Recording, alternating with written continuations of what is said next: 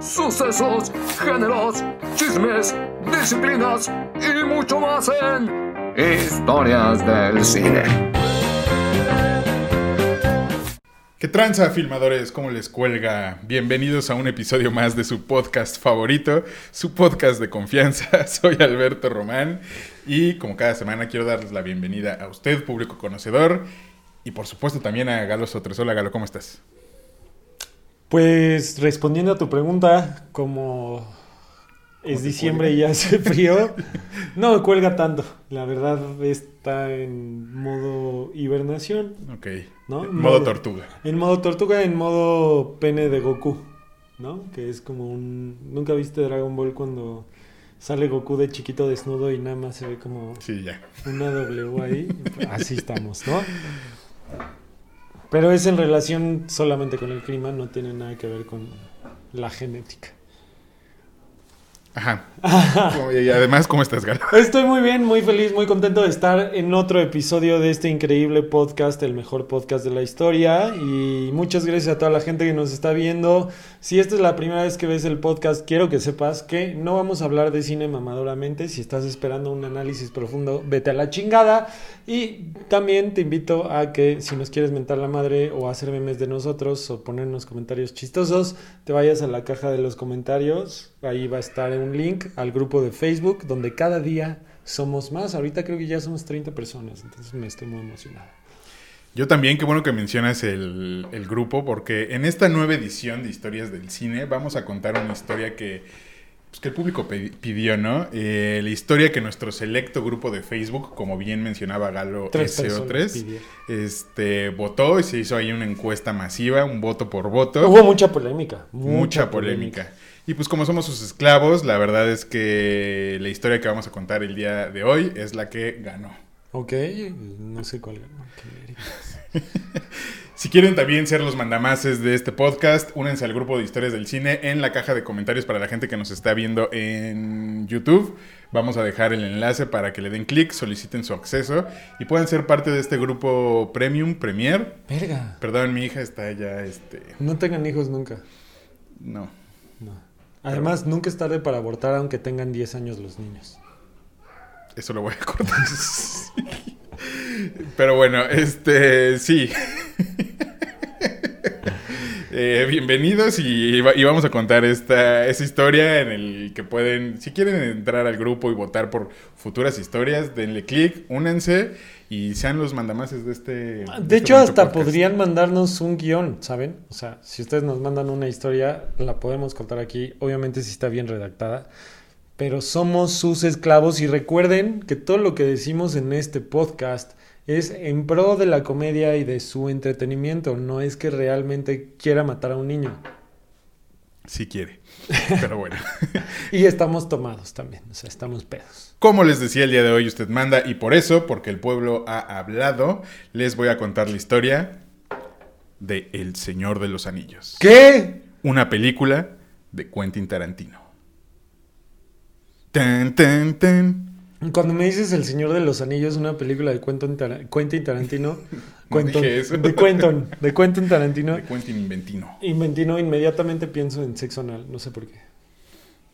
Porque estás Con ya pies. muy Con enfermo pies. de tu mente, Galo. Pero bueno, así es, amado oyente, la trilogía que usted, que yo y que sobre todo Galo Sotres ama con toda su alma. Qué estuvo a punto de ser una película escrita y dirigida por el cineasta más rockstar de todos los tiempos, el cineasta que usted conoce como Quentin su satánica majestad Tarantino. Que quiero aclarar algo para aclarar. Aclarar algo para toda la gente que nos está viendo por primera vez o que no conoce el contexto, me caga el Señor de los Anillos. Lo odia con toda su alma. O sea, y no me caga porque sean malas películas o estén mal hechas, simplemente son aburridas, ¿no? O sea, creo que hay películas que, Que han... para él son aburridas, no son que- aburridas. no, sí son súper No son aburridas, aburridas, creo que son sí. grandes películas, son las mejores películas épicas que se Hay, han hay, hecho. hay películas del cine que, que uno Películas del cine. Hay películas en la historia del cine que uno como gente que le gusta el cine tiene que ver porque si no le dicen que está bien pendejo y que luego las ves y dices, qué hueva me da esta película. me ha pasado con varios clásicos que iré diciendo y con quien me pasa también es con El Señor de los Anillos. Honestamente considero que a pesar de que fue una revolución en la adaptación literaria a la pantalla y Peter Jackson lo hizo increíble al filmar las tres películas de un putazo. Sí. O sea, creo que es la forma correcta de llevar un libro a una película. Sin embargo, Más sin embargo. más sin embargo, me da mucha hueva hasta el retorno del rey. Pues no, yo no concurro con Galo. La verdad es que me parecen grandes películas. Me emocionaron muchísimo cuando las vi. Y ahora que las sigo viendo después de ya varios años de hacerlo, sigo teniendo mi corazoncito puesto en la tierra me- media y agradecido con Peter Jackson por. Y en Por el el trabajo. colesterol, ¿no? Y en el colesterol y en las drogas. Yo creo que el, el dolor más grande que le tengo al dolor, al dolor, al Señor de los dolor- Anillos, El dolor del anillo. son las hemorroides, ¿no? Porque Ajá. hay un momento en el que se vuelven muy comunes. El punto es que el final de la 1 es lo más anticlimático del mundo y me recuerda cabrón a esa vez en la que yo tenía, un- tenía una Un novia- dolor en el anillo. una novia en la prepa que fui a decirle a, a pelear por ella, ¿no? Porque ya habíamos cortado y llegué a su Hashtag casa. pinche perro tóxico. Llegué a su casa, su- porque pues, tóxico justamente, a decirle, te amo, y me dijo, gracias. Siendo que el final del prim- de la primera parte del Señor de los Anillos es como un, qué chingón que te aventaste dos horas y media viendo la película, pero no va a pasar nada. Y me emputó, no tienes una idea. Bueno, eso también es un consejo de vida. Nunca vayan a las casas de sus exnovias. Sé que en el dolor y en el, en el rush parece una buena parece idea, una buena idea. pero nunca lo es. Iba Se los digo por experiencia. Pero bueno, ¿están listos chicos para empezar a escuchar esta historia? Sí, capitán, estamos listos. La película que nosotros conocemos de El Señor de los Anillos tuvo su origen allá por 1978. ¿La un- película? Sí. El cuando- origen, ah, el la origen. novela. No, no, no, la película. ¿La película del origen? O sea, Inception. No, pendejo. La película. Bueno, ustedes me entendieron, Galo ya está muy tomado. Pero bueno, eh, tuvo su origen allá por 1978, cuando un joven Peter Jackson vio por primera vez la película homónima dirigida por Ralph Bakshi. Dicha La que película ¿no? tiene una duración de 133 Sí, ya minutos. cagué tu historia. Ya, perdón. ya, no, se acabó, ya me voy. Ah, gracias por haber visto el capítulo. Adiós. Bye. Suscríbanse. No, dicha película tiene una duración de 133 minutos y es una película estadounidense de animación, como bien me spoiló Galo, que cuenta la primera mitad de la historia basada en el libro de Tolkien. Yo no lo he visto. Yo tampoco, pero según yo solo existe esa, o sea, no está la segunda parte, ¿no? Ajá, solo es esa película y ya. El interés que despertó dicha película obligó al joven Jackson a devorarse los libros originales durante un viaje en tren que duró 20 horas y que iba desde Wellington hasta Auckland, allá No, a ver, en la pero- bellísima Nueva Zelanda, mi, Auckland. mi tierra madre, Ok, tu tierra mi patria. Nueva Zelanda me cae bien porque parió a Taika Waititi, entonces Titi. Waititi. Pero güey, no te avientas los tres libros del Señor de los Anillos en 20 horas. Provecho. sí te los avientas, güey, cuando eres un nacido lector como por ejemplo yo soy. O estás en un tren. o estás en un tren, pues O sí te, lo- en te los su das, debido ¿no? caso, si vives en México, en el metro un viernes de quincena. Te puedes aventar los libros dos veces. Sí, güey. Jackson quedó enganchado con la historia y siempre quiso verla en pantalla grande. Sin embargo, la historia de... Va, sin embargo. Más, pero sin embargo, la historia de Tolkien tenía fama de ser inadaptable para cine. Los grandes escenarios, la cantidad gigantesca de personajes, extras, secuencias de batallas, criaturas fantásticas y demás elementos que convergen en la historia hicieron que históricamente ningún estudio quisiera hacer una adaptación live action de la misma. Es algo muy cagado porque coincidencialmente estás hablando de una adaptación de un libro a una película y en el episodio pasado hablamos de lo mismo. Y sí, creo que Hollywood buscaba mucho o siempre ha buscado como la adaptación de una obra literaria a una obra audiovisual. O sea, de hecho hay veces que hasta Stephen King, antes de escribir la- el libro o cuando está escribiendo el libro, ya le están comprando los derechos para hacer la película sin que termine el libro. Entonces, creo que es una práctica muy común de Hollywood que quiera o que sienta la necesidad de adaptar los libros a películas. Es un tema bien importante y que no había tocado en mi, en mi historia Galo, porque creo que ese es el antecedente de lo que ahora conocemos como estos universos cinematográficos.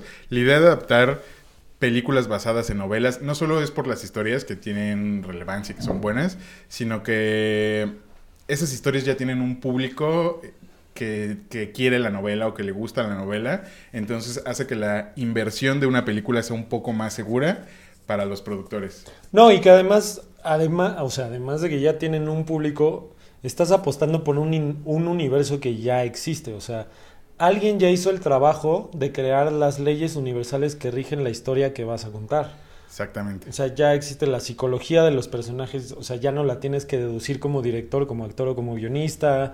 Eh, el pasado, presente y futuro de dicho mundo o de dicho universo ya existe en un libro, entonces te y ya ahorra... funciona, sí. Exacto, te ahorra mucha burocracia realmente el adaptar un libro a una película. Totalmente de acuerdo, Galo. Una muy buena observación, a pesar de que estés ya muy tomado con coronita. Sí, sí, sí, muy... Pero bueno, eh, Jackson quedó enganchado con la historia y siempre quiso verlo en pantalla grande. Eh, y como les decía, tenía fama de ser inadaptable. En algún momento, la poderosísima banda de rock inglesa, mejor conocida como The Beatles, ah. The Beatles, güey, mostró interés por llevar la historia a la pantalla grande, proponiéndose ellos mismos como los cuatro hobbits de la historia. Pues sí medían como unos... Y aparte con los cabellitos y así. Sí los que veo, sí los veo. Cabrón, ¿no? Sí los veo, sí los veo. Eh, su idea era contratar a un director de renombre que pudiera hacerlo realidad. Para lograrlo, lograrlo, Para lograrlo. para lograrlo, contactaron al mismísimo Stanley Kubrick. ¿Qué? Está verguísima, Güey, ¿no? cada que dices ese nombre tengo una erección. No Yo también, güey. La verdad es que me hubiera encantado ver una película con los cuatro Beatles dirigida por, Por Stanley por Kubrick. Stanley Kubrick del Que, Señor que de los aparte, justamente Stanley Kubrick residía en Londres y no se movía de Londres. Y pues los Beatles son de Londres. Y que además Kubrick. Son de Liverpool, pero O sea, bueno, pero Inglaterra es del tamaño del Distrito Federal y el Estado de México, güey. alright. Alright, alright. Un poquito más, ¿no? Llega a Morelos, pon tú. Pero a lo que voy es que, además de todo esto, a Kubrick le mamaba adaptar libros. Porque. Sí, toda la carrera de Kubrick básicamente está... de- está o sea, de hecho, Kubrick es un genio cinematográfico, pero nunca tuvo una historia original. Totalmente de acuerdo. ¿Te imaginas esa O sea, adaptación, o güey? se basaba en hechos reales o se basaba en adaptaciones de libros, pero él nunca dijo, ay, me voy a inventar la historia de. Por cierto, vayan a ver el capítulo de Kubrick y los Illuminati que está por ahí en nuestro, en nuestro canal de YouTube. Por ahí, por ahí. Por ahí, eh, uno de los capítulos, más odiados, pero también más amados, güey. Más polémicos, es como en la América. Y de hecho, el siguiente capítulo del podcast. No nos cuentes. Ok, ok, está bien, está bien. Hay Pero- una sorpresita ahí. Hay, hay, aquí, Que tiene que ver con Kubrick. Es un easter egg que les dejo. Va. Va, cállate, Va, va, puto. va, va, va. Kubrick rechazó la propuesta por las mismas razones antes mencionadas. La escala del proyecto iba a hacer imposible que cualquier cineasta recreara de manera digna la historia, por lo que las aspiraciones de dicho proyecto estaban muertas. Incluso Kubrick sabía sus alcances. Totalmente de acuerdo. Si la banda de rock más popular de la historia y uno de los mejores cineastas que ha pisado la buena tierra del Señor no lo habían logrado, nadie iba a poder hacerlo. Jackson continuó su camino como cineasta. Era un fan nacido de las historias fantásticas. Según ha comentado, la película que más lo ha inspirado es King Kong. La película original de 1933 Claro. se convirtió en una de las favoritas del director que debutó allá por 1987, el año en que su servidor nació, Anciano. Con Bad Taste, una película independiente que el cineasta filmó con sus amigos en sus tiempos libres y que con el tiempo logró convertirse en una obra de culto. Yo sé que a todos les está explotando la cabeza porque justamente Peter Jackson dirigió una un remake de King Kong, pero seguro lo vas a mencionar, entonces mejor no digo. Exactamente lo voy a mencionar, pero ese remake lo filmó después, Después de, los el- señores del Señor de los De hecho, fue lo que le dio credibilidad para el poder hacer lo que se le diera la gana. Más o menos, ahorita vas a ver, Galo. Este, ahí hay una, una historia previa con King Kong de amor y desamor entre Peter Jackson y la película. A ver, échale, échale. Eh, um, bueno, Bad Taste, Bad Taste se convirtió en una película con el tiempo una película de, de, culto. A pesar de que la cosquilla de filmar El Señor de los Anillos nunca desapareció de la mente de Jackson, la Odisea parecía un sueño más bien imposible. Hasta que llegó Sir fucking, Sir fucking Steven Spielberg y con su Jurassic Park cambió el cine como hasta ese momento se conocía. No sé si recuerdas, Galo, la primera vez bueno, a mí sí me tocó ver Jurassic Park en el cine. De hecho, Jurassic Park es la película por la que amo el cine. Recuerdo cuando era niño, mamá me llevó a ver la película y ver esos dinosaurios en esa escala. Me acuerdo que estaba absorto en la pantalla, güey, diciendo como, güey, ¿qué pedo? ¿Qué está pasando aquí? Y entonces volteé y mi mamá estaba igual que yo y los adultos que estaban a mi lado también. Y toda la sala, todo el mundo estábamos así como, güey, ¿qué pedo? Este güey lo logró. Yo no, yo no recuerdo haber visto Jurassic Park en el cine. Pero recuerdo. ¿Este viejo? sí. Pero recuerdo que a la fecha me sigue impactando el logro tecnológico que hizo Steven Spielberg de llevar unos monstruos, monstruos fantásticos y que no se vieran chafas, ¿no? Porque yo cuando era chiquito, eh, había películas como Willow, por ejemplo, donde había trolls y estas cosas, que sí se veían como marionetas. Y Jurassic Park sí daba miedo. O sea, tú veías a los dinosaurios y decías, no mames, eso, no, es una, eso no, es una, marioneta. Sí, totalmente de acuerdo, güey. Y la verdad es que generalmente el CGI tiene como esta característica de que envejece muy mal. Hace poco volví a ver Jurassic Park y se sigue manteniendo súper bien, güey. O sea, lo, siguen haciendo muy bien. la 1, sobre todo, porque en la 2 ya empezaron a usar CGI y ahí los Velociraptors se ven medio chafas. Sí, pero que en la 1 todavía tenían como esta, este justo medio entre, entre hacer efectos prácticos reales y CGI solo cuando se necesitara, güey. Entonces creo que eso hizo que enfocaran todas sus pinches energías en y que quedaran bien esos dinosaurios. Que antes de Jurassic Park, una película que estableció las bases de efectos cinematográficos para que lo pudiera hacer era Star Wars, que también el logro visual de Star Wars era impresionante porque veías todas estas fantasías hechas realidad de una forma en la que no dijeras, no mames, eso se ve como un pinche moped. Y... Totalmente de acuerdo. Y ese punto que dices, Galo, también es súper importante. El cine siempre ha sido una historia de inspiraciones de otras personas, ¿sabes? Este, siempre llega alguien que cruza la línea y que inspira una nueva generación y esa nueva generación la vuelve a cruzar y así sucesivamente. Sucesivamente. Y, justamente hablando de las adaptaciones de los libros, por eso los directores y los grandes directores se alejaban de los libros de fantasía y trataban de adaptar novelas que fueran más apegadas a la realidad porque no podían crear esos escenarios tan fantásticos. Por eso Kubrick rechazó esa adaptación. Creo que el más atrevido fue con Blade Runner de, de Ridley Scott y aún así, de su majestad Ridley Scott, y aún así sus escenarios son súper claustrofóbicos y súper chiquitos porque él sabía que no podía establecer el mundo fantástico en el que vivían estos droides. Bueno, estos replicants. Replicants. pero, pero bueno, a lo que voy es que, pues sí, era obvio que iban a rechazar. No, estoy de acuerdo, sí. O sea, no, no tengo nada más que agregar más que sí. Ok. Voy a vomitar. Un poquito.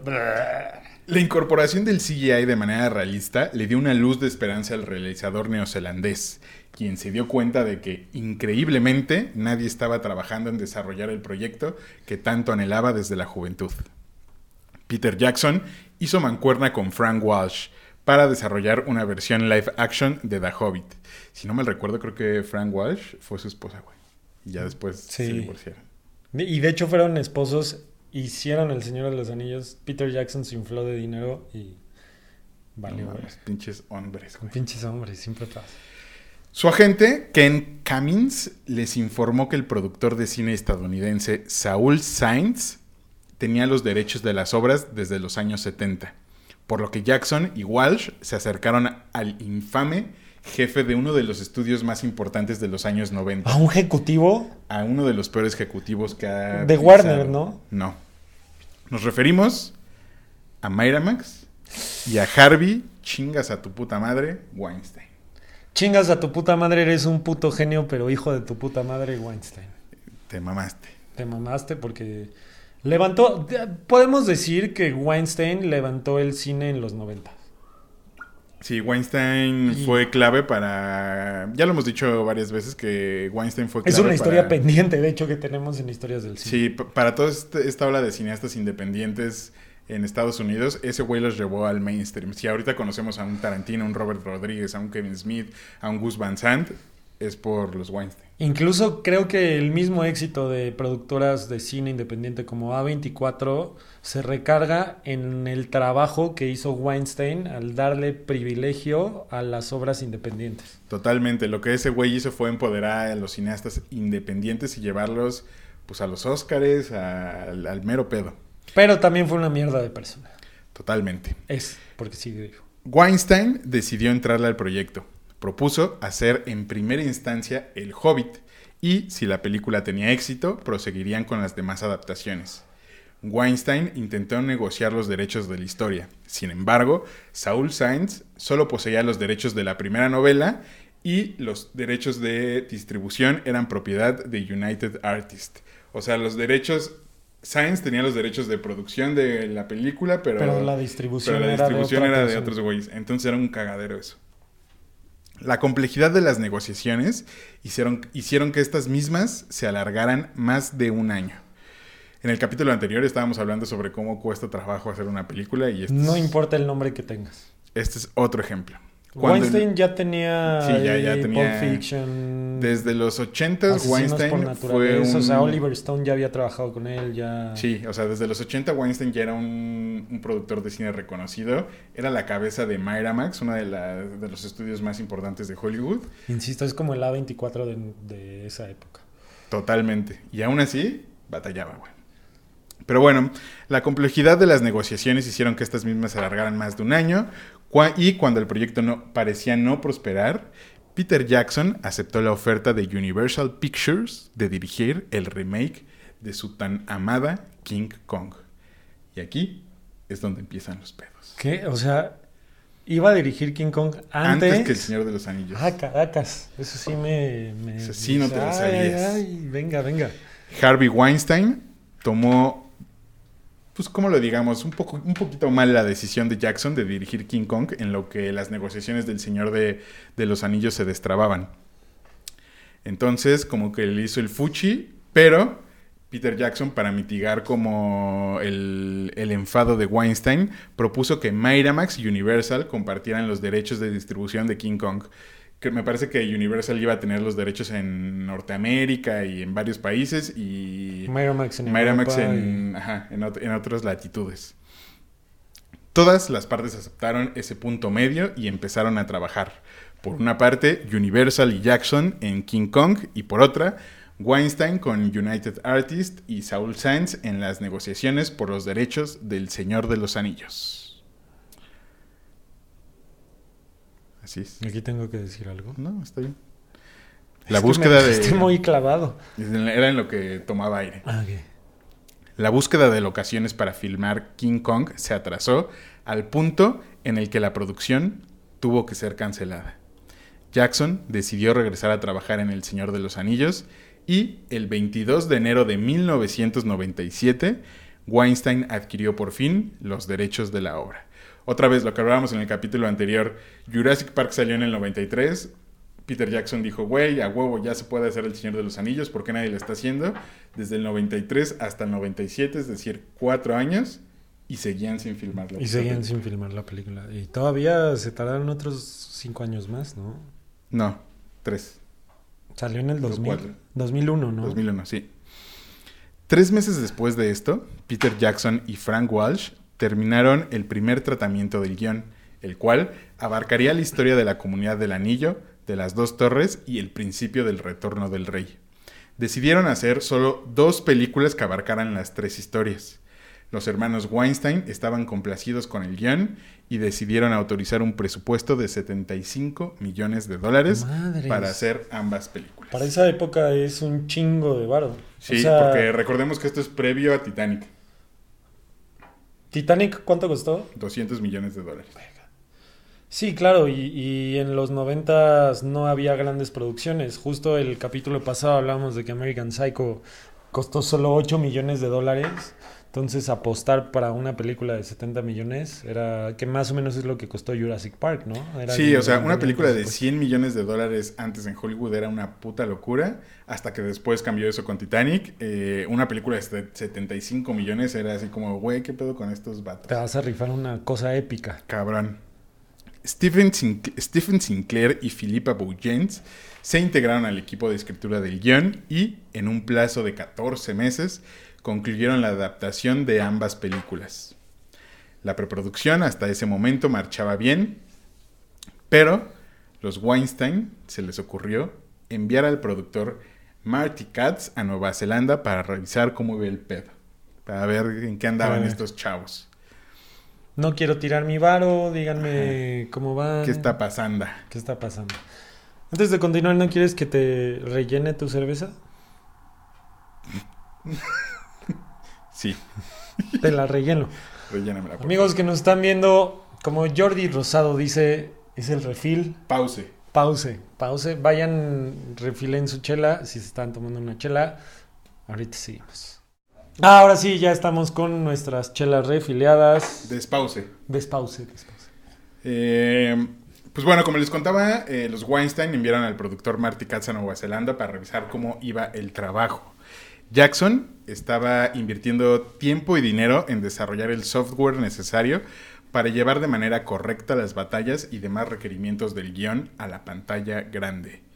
Hasta el momento se habían gastado 15 millones de dolarucos del presupuesto de 75 millones. En pura preproducción. pura preproducción en desarrollar el software y además también, según tengo entendido, estaban metiendo dinero en el desarrollo de maquetas, de escenarios, este, algunos disfraces y madres así. Algo que siempre se me ha hecho bien bonito respecto a estos directores que justamente como lo decías, el- no sé si el, el capítulo pasado o hace 15 minutos, este, que hay directores que quieren cruzar la línea y ven que no existe la tecnología y en lugar de detenerse, agarran presupuesto de la película para desarrollar la tecnología con la que pueden realizar su película. Justo lo decíamos, creo que lo decías tú en el capítulo de Titanic, de la pesadilla que fue filmar Ah, Titanic, sí. vayan a verlo, gran capítulo. Pero que James Cameron hace eso todo el tiempo. todo el tiempo, que el güey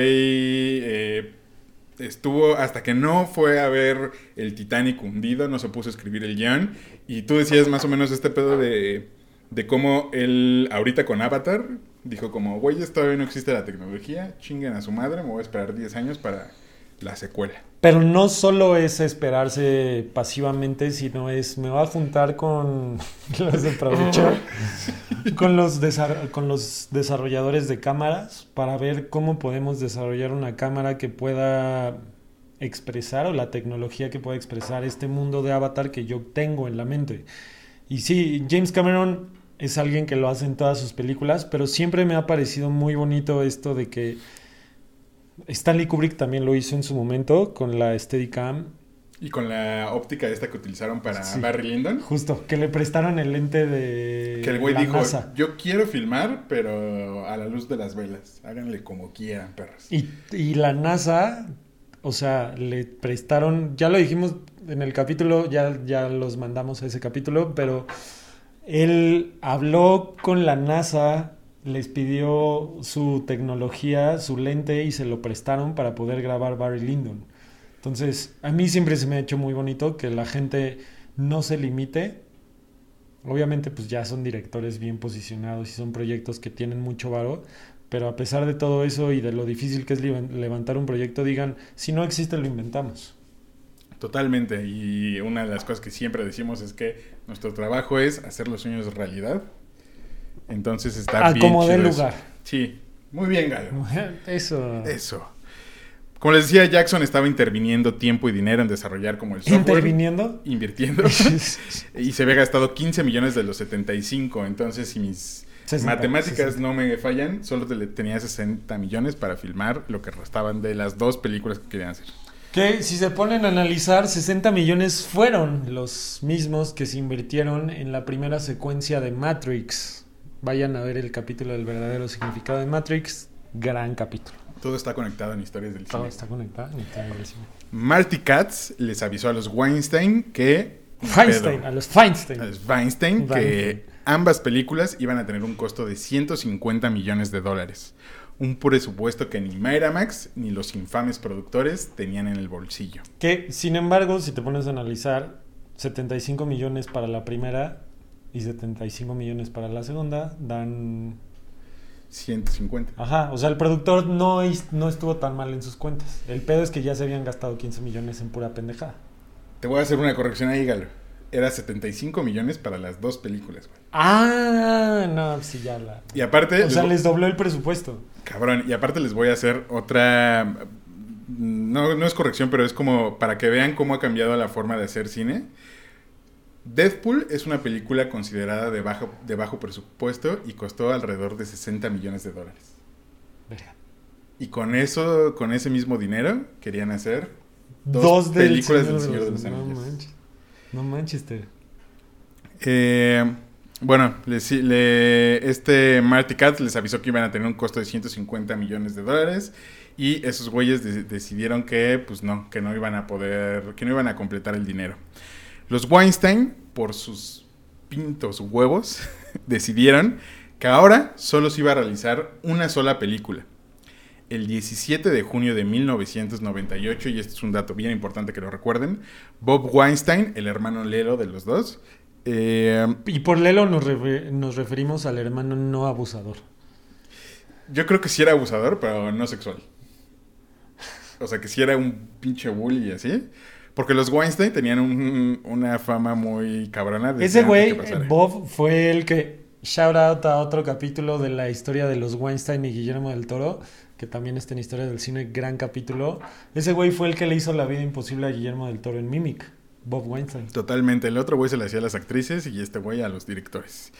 Pero bueno, el 17 de junio de 1998, Bob Weinstein presentó al equipo de trabajo un guion nuevo que condensara ambas películas en una sola. O sea, la comunidad del anillo y las dos torres en una sola película. En una sola película. Ah, la madre. Jackson revisó el guion en el que se proponían una serie de recortes que para él eran impensables. Muchos personajes iban a desaparecer y la batalla del abismo, abismo de Helm iba a ser completamente eliminada. No mames, es la mejor secuencia de la de trilogía. todas, sí, cabrón. Jackson, por supuesto, se negó y como todos sabemos, los Weinstein, particularmente Harvey, no aceptan un no por respuesta. En la vida en general. No, no, no les gusta No, que no le digan les gusta que les digan que no. Weinstein le dijo a Peter Jackson. No, más bien. Perdón. Peter Jackson. No, sí. Weinstein se emputó y amenazó con despedir a Peter Jackson. Le dijo, ¿estás dispuesto a esto o no? Porque si no, estás fuera. Tengo... Güey, siento que eso le decía a las actrices que abusó, A ¿sabes? todo mundo, Sí, sí, sí, sí, Era su frase. Sí, era su... ¿Estás su- dispuesta a esto o no? ¿Cómo se llaman estas frases para ligar? Su... Su catchphrase. su catchphrase. Este, le dijo, tengo a Tarantino preparado para dirigir la película. ¿Qué? Weinstein propuso a Tarantino para dirigir El Señor de los Anillos. Tan, tan, tan. Ah, me encanta. Este podcast me encanta. O sea, el, el capítulo pasado hablamos de imagínate un Titanic protagonizado por Kristen Bale y ahora imaginarme un Señor, de, los Anillos, dirigido por ni siquiera es la temática nunca Nada, güey, no nada tiene nada que ver relacionada. con No, no, no, nada. Y siento la verdad que era un poco de... Un pique nada más, Sí, sí. que era bullshit. No creo que Tarantino sea el director correcto para dirigir El Señor de los Anillos. Creo que Tarantino no es el director correcto en general para dirigir una película incluso épica, o sea, no sé, Los Diez Mandamientos, este Ben Hur, El Gladiador, no me imagino a Tarantino Ah, ¿Estás de acuerdo? Como que, dirigiendo- como que no va con ni con su estilo, ni con el- las temáticas que trata, nada. ni siquiera con su forma de narrar las historias. Por supuesto que no. Jackson dijo, Nel, no le voy a recortar las mejores cosas del guion. Entonces, Weinstein le dijo que todo el trabajo que Jackson estaba desarrollando con Weta Workshop, es decir, maquetas, vestuarios, armaduras, armas, criaturas y maquetas, eran propiedad de Miramax y que no podía usarlos. Y que se si fuera no era con chingada. él, ajá, No era con nadie, si con no es nadie conmigo. más.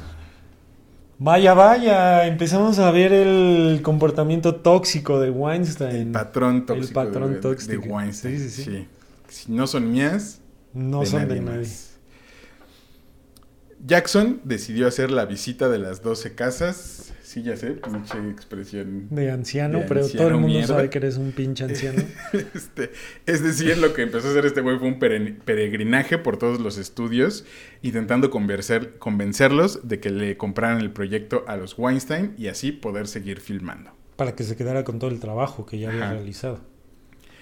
Todos, todos, todos los ejecutivos de los grandes estudios Pinches ejecutivos. dijeron, Nel, muchas gracias, esa película no es para nosotros, chinga tu madre. Pero dijeron Nel porque el proyecto era muy ambicioso o Nel porque le tenían miedo a Weinstein. No, había estudios que eran muchísimo más poderosos que Weinstein que Miramax. O sea, por ejemplo, Warner o Universal evidentemente se podían comer a Weinstein. Incluso Pero- Columbia Tristar en ese tiempo. Justo eh, en- al final de la historia, Peter Jackson tiene una reflexión bien interesante sobre por qué él cree que no, eh, que el Señor de los Anillos nunca se llevó a cabo. Espérame tantito. güey. Ok, ya, chingada. Es que está bien bueno el chisme. Bueno, le dijeron que en él que muchas gracias. Jackson estaba a punto de darse por vencido. Ay, yo creí que va a punto de dar a luz porque también estaba bien gordito, como tú. Ah, sí. Así somos, güey. Somos los chidos. Literalmente, güey, y así, literalmente enfati- enfatizo, la última cita que tenía Peter Jackson era con Robert Shai, el presidente del estudio más pequeño de su lista de grandes estudios, que era el estudio New Line Cinema. Pero eso, o sea, entiendo que enfatices, pero es como de, ¿y dónde encontraste las llaves? Pues en el último lugar que busqué. Sí, pero lo enfatizo por la siguiente razón, Gary. A ver. Justo hablábamos esto el- en el podcast pasado, como es bien difícil hacer una película, güey. No importa quién seas, no importa lo que hayas hecho. Y tener el rechazo de todos, literalmente todos los grandes estudios, los que te podían aportar y confiar en tu proyecto, se ha de sentir de la verga, güey. Sí. O sea, y literalmente era, si este güey no acepta, se acaba todo este Es pedo. como si todas las morras guapas del antro te rechazan y ves a una... No, es literalmente como si todas las morras te rechazan y la última que está ahí, Te dices, va. ajá. Pero tú tampoco vas tan convencido, pero dices, bueno, ya. Chingue su madre, exacto. Jackson presentó fotografías del trabajo que habían desarrollado y le mostró a Shai las pruebas del software que estaban desarrollando, donde se podían ver bocetos animados de las batallas épicas de la historia. Cuando la presentación terminó, Shai dijo, No entiendo por qué quieren hacer solo dos películas. Son tres libros, ¿cierto? Deberían ser tres películas. Pinche visio- visionario a la verga. Cabrón. Shai le entró al quite y decidió que New Line Cinema no iba a producir más películas. Decidió meter todos los recursos en la trilogía y aventarse un tiro con los Weinstein, quienes quedaron solo como productores ejecutivos de la película. Esos son huevos y eso es confiar en una industria que existe en tu país. Y confiar en un cineasta, porque aparte Peter Jackson sí, o sea, sí ya había tenido como algunos éxitos en festivales y cosas así, pero no era un cineasta tan grande, o sea, no era Steven Spielberg. No, obviamente no. Ni, ni tampoco era Quentin Tarantino, no era ni Oliver Stone. no Totalmente, era un cineasta relativamente desconocido, güey. y nuevo. Y pero a lo que voy con este comentario de la industria es que en ese momento, como inversionista, sonaba a buen plan invertir todo tu varo en una película. Porque que- hay una industria que te respalda, que estás jugando en una cancha que sabes que existe. Pero también de todos modos, güey, qué difícil decisión ha de ser como... O sea, literalmente el güey dijo, ya no vamos a producir nada más y nos vamos a enfocar solo en estas tres películas, güey. O sea, le, le está poniendo... Y esa es una lección que todos los entrepreneurs y todas estas madres te dicen que no lo hagas. Estaban poniendo todos los huevos en, una, sola, canasta, güey. Está cabrón, ¿no? Sí, pero a ver, también no hay que ser científico. El Señor de los Anillos es a lo que El Llano en Llamas y Pedro Páramo es aquí en la cultura mexicana. O sea, El Señor de los Anillos era un libro que todos en Estados Unidos tenían que leer en secundaria. Y todo Y el mundo Inglaterra y, en y- Ingl- y todo el mundo conocía el libro y conocía la historia. O sea, tampoco era una apuesta tan ciega, no era una historia que nadie conociera. Si crees que no, ahí te va otro para que, para que reconsideres tu argumento. A ver, a ver. El presupuesto no solo se incrementó a los 150 millones de dólares que predijeron. New Line Cinema tuvo que aumentar el presupuesto a 300 millones de dólares. O sea, 100 por cada película. 100 por cada película. Además, autorizaron a hacer algo que nadie, literalmente nadie en la historia del cine había hecho.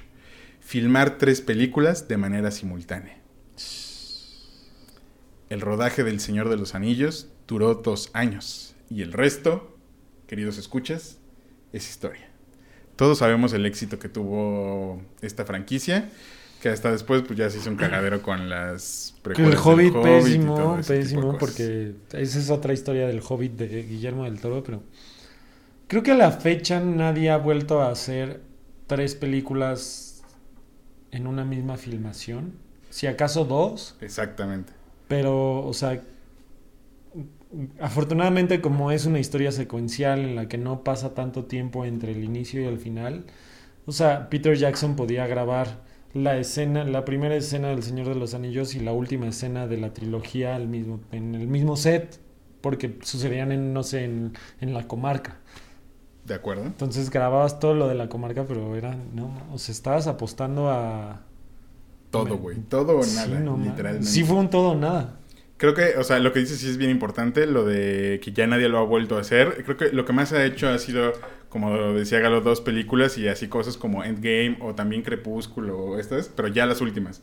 Este, como esas películas Y que Crepúsculo porque como- la dividieron en Ajá. dos y Endgame porque pues para ahorrar costos y sacar más varo, ¿no? Porque en un principio la trilogía de Avengers estaba pensada para hacer una trilogía y dijeron cómo le podemos sacar más varo y estirar más la historia y, y la grabaron así, ¿no? Al mismo tiempo. Y lo lograron. Pero fueron dos. O sea, nunca fue como... Y sea, también con el Lo hizo precedente. Quentin Tarantino con Kill Bill, también la grabó al mismo tiempo, pero eran dos. Pero, no, o sea, la cosa curiosa de Kill Bill es que era una sola película y le quedó súper larga a Quentin Y Tarantino y que dijeron como, vamos a dividirlo. Pero también, o sea, la cosa interesante ahí es que esos güeyes tienen, ya tuvieron el precedente de una película que lo hizo así.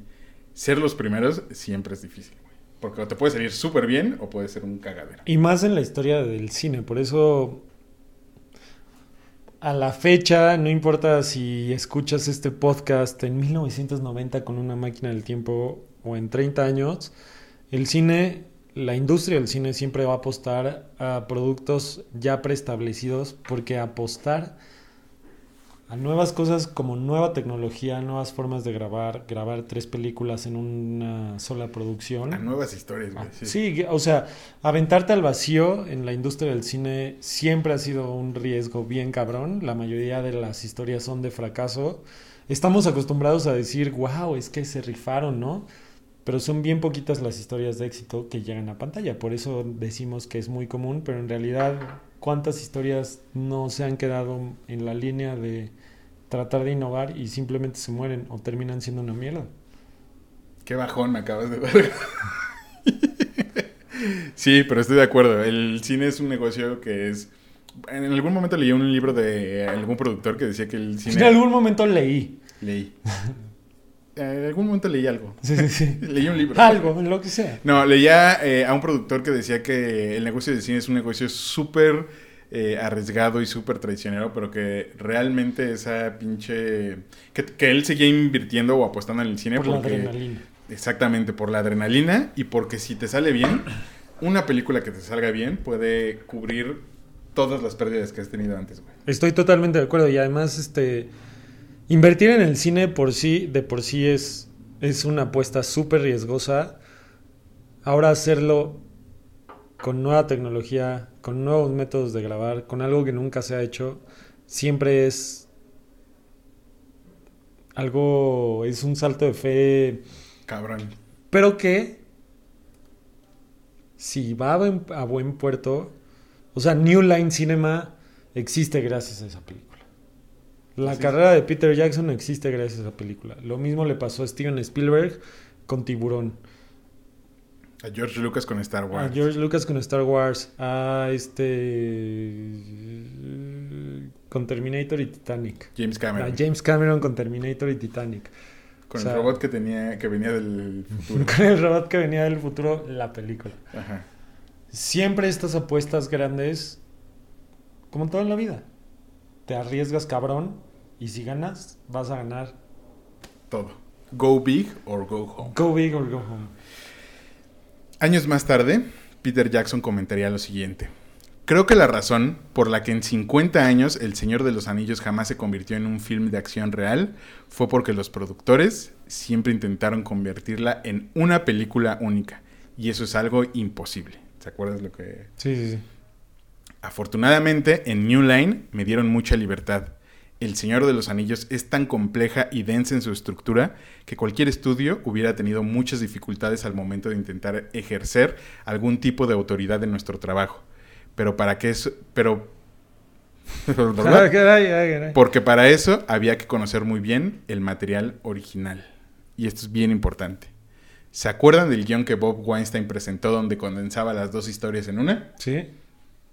Ese guion fue escrito por el propio Weinstein sin haber leído el libro. Fuck the police. O sea, lo escribió basándose en el guion que ya Sí. habían escrito.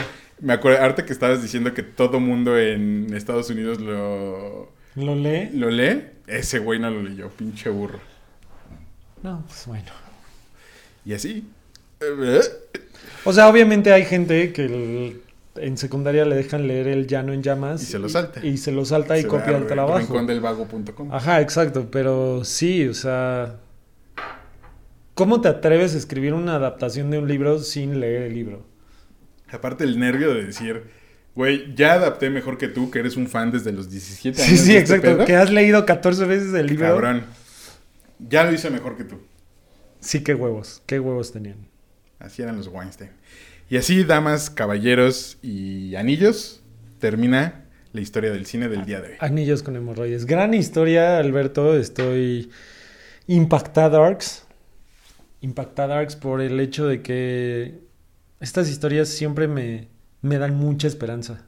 Me dan mucha fe en que el cine por eso sigue siendo tan poderoso, porque se reinventa, porque busca las formas de reinventarse y siempre hay un héroe. Un héroe sin capa. Ya siento que estoy dando un speech político, pero siempre hay un héroe que dice, se van todos a la verga, yo voy a hacer lo que quiera de mi historia. Totalmente de acuerdo. Siempre hay un héroe, un loco, un, un soñador que, que se arriesga a lo que nadie más hizo. Me recuerda un poco a la cita de... No sé si has visto esta película de Moneyball donde sale Brad Pitt. Sí, Eh, gran película. que el güey está como todo decepcionado del negocio, del béisbol y la chingada. Y al final le cuentan una anécdota y dice, güey, es que es imposible no ser romántico con el béisbol. Y creo que estas historias nos hacen un poco lo mismo, güey. A pesar de que el negocio del cine es un negocio muy duro, la comunidad a veces es muy rara y así. Muy puta, muy hija de puta. La comunidad es hija de puta. Estas historias hacen que, por lo menos para mí, sea imposible no ser romántico con el cine. Estas historias son las que hacen que nosotros estemos aquí hoy contándoles esto en lugar de aceptar un trabajo en una oficina. Decente. Decente. Pero hey, ¿qué trabajo te permite chupar y estar en shorts, Alberto? Sí, bueno. En la pandemia todos. Mal momento para decir ese comentario. Sí. Pero bueno, Galo, muchísimas gracias por escuchar esta historia del cine. Muchísimas gracias a toda la gente que nos vio, que nos toleró, que nos tiene paciencia, que nos quiere, que nos ama, que nos odia, que comenta. Recuerden que si comentan, el algoritmo de YouTube nos ayuda para que esto siga cre- ay, creciendo, así como yo sigo empedándome. Y recuerden de unirse al grupo de Facebook de historias de... Ya, habla tú. Del cine. Sí, sí, sí. Él fue Galo Sotres, lo pueden encontrar en todas las redes sociales como arroba galoso3. ¿Y yo?